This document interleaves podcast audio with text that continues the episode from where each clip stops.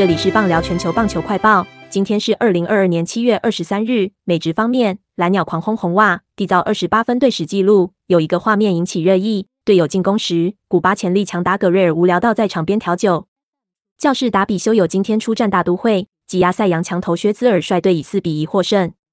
大谷翔平津对勇士前六局狂飙十一 K，七局却在保送后挨二轰单局狂失六分吞下败战。赛后访问谈到单局爆，他坦言是有点累了。杨基靠甲级双响炮领军，个人单季全垒打数堆高至三十六轰领先群雄，助球队以七比六险胜精英。日职方面，乐天金就与西武交手，宋家豪接替先发投手田中将大，中继一局好投无失分，最终两队以三比三握手言和。